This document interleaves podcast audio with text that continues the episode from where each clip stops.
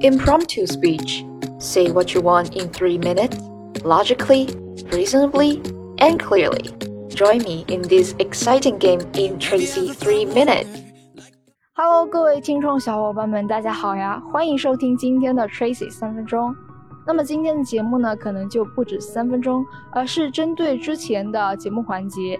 进行一个系统的讨论。那么今天的讨论问题就是：为什么人类要尊重自然和群体？Why people should respect their environment and community? Being respectful of environments and communities goes hand in hand as environmental problems impact people on a broad scale. Climate change, which is caused largely by the burning of fossil fuels, affects communities worldwide in diverse and often unpredictable ways. Some communities experience increased flooding, while others experience increased drought and rapid ecosystem changes. The success of human attempts to adapt to these changing conditions have not been well documented, according to the Intergovernmental Panel on Climate Change. This emphasizes the importance of preventing environmental changes before they occur, or, as in the case of climate change,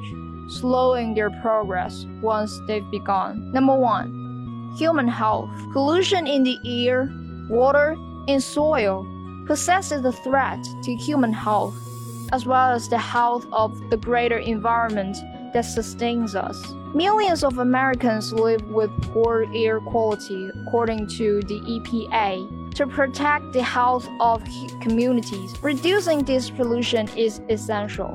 Maintaining healthy indoor air quality is just as important as reducing pollution in the broader environment, as poor indoor air quality can cause health conditions such as asthma, as the EPA has documented. Number two, natural resources. Respecting environment also ensures that communities have adequate resources to meet their needs and many of their wants. Tropical forests provide ingredients for important medicines.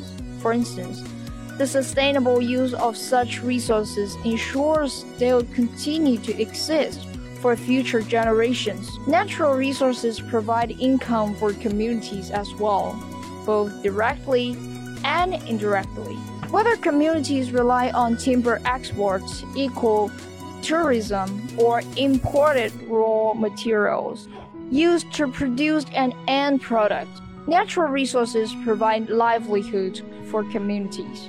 Caring for environment around the world by keeping biodiversity high and ecosystems intact ensures that people can continue sharing materials through trade to support their needs. Number three, quality of life. Healthy environments also foster a strong quality of life for communities. Green outdoor spaces encourage children to stay active, and the opportunity to explore natural ecosystems fosters a lifelong love of nature and a curiosity about the natural world. Adults also benefit from thriving ecosystems where they can enjoy the peacefulness, beauty, and variety of the natural world and the recreational opportunities it provides.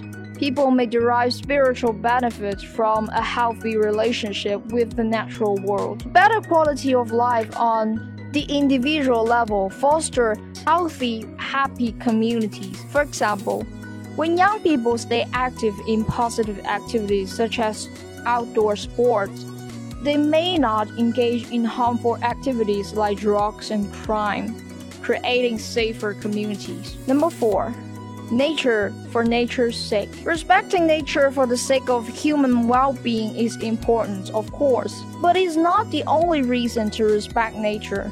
The environmental wisdom worldview holds that we must respect all life forms, not as a means to human ends but because they're inherently deserving of respect. As environmental science scholars Scott Spoolman and Jim Miller say in their book, Living in the Environment Principles, Connections, and Scholar.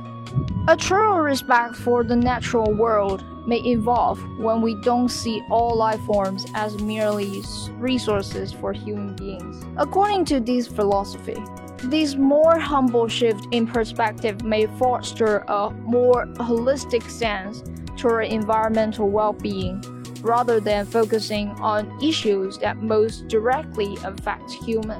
好啦，今天的节目就到这里结束了。如果你有任何意见或者评论，欢迎你到下面留言哦。